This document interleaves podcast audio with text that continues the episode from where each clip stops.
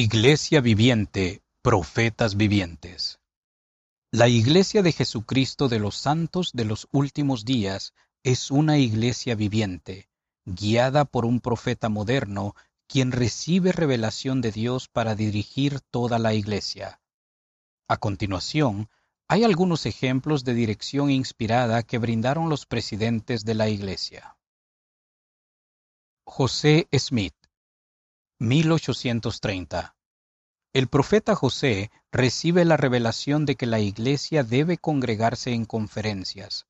La primera conferencia general se lleva a cabo en junio. Brigham Young, 1849. Durante la conferencia general, el presidente Young anuncia el Fondo Perpetuo para la Emigración.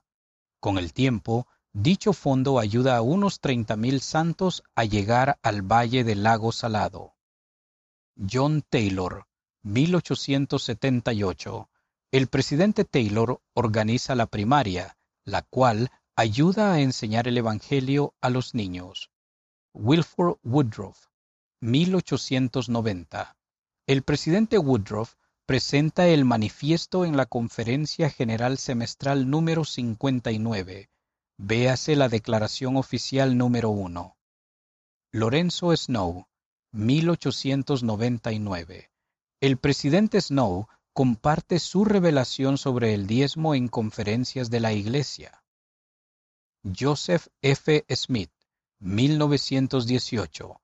Al día siguiente de recibir su visión de la redención de los muertos, el presidente Smith declara en la conferencia general que ha tenido una comunicación con el Espíritu del Señor.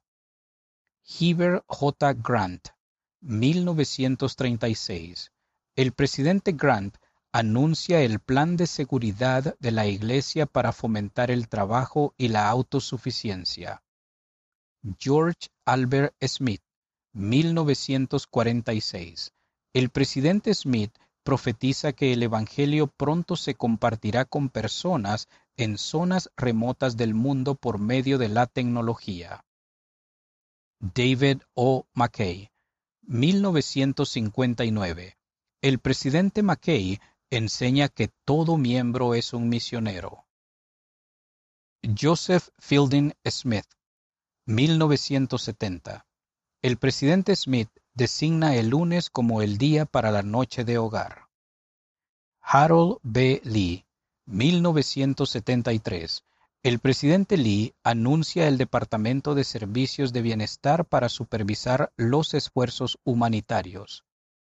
Spencer W. Kimball, 1978. La revelación del presidente Kimball sobre el sacerdocio se presenta para que la Iglesia la acepte en la conferencia general. Ezra Taft Benson, 1986.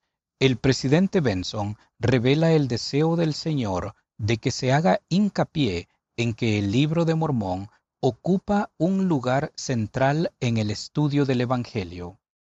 Howard W. Hunter, 1994. El presidente Hunter pide a todos los miembros que sean dignos de poseer una recomendación para el templo. Gordon B. Hinckley, 1998.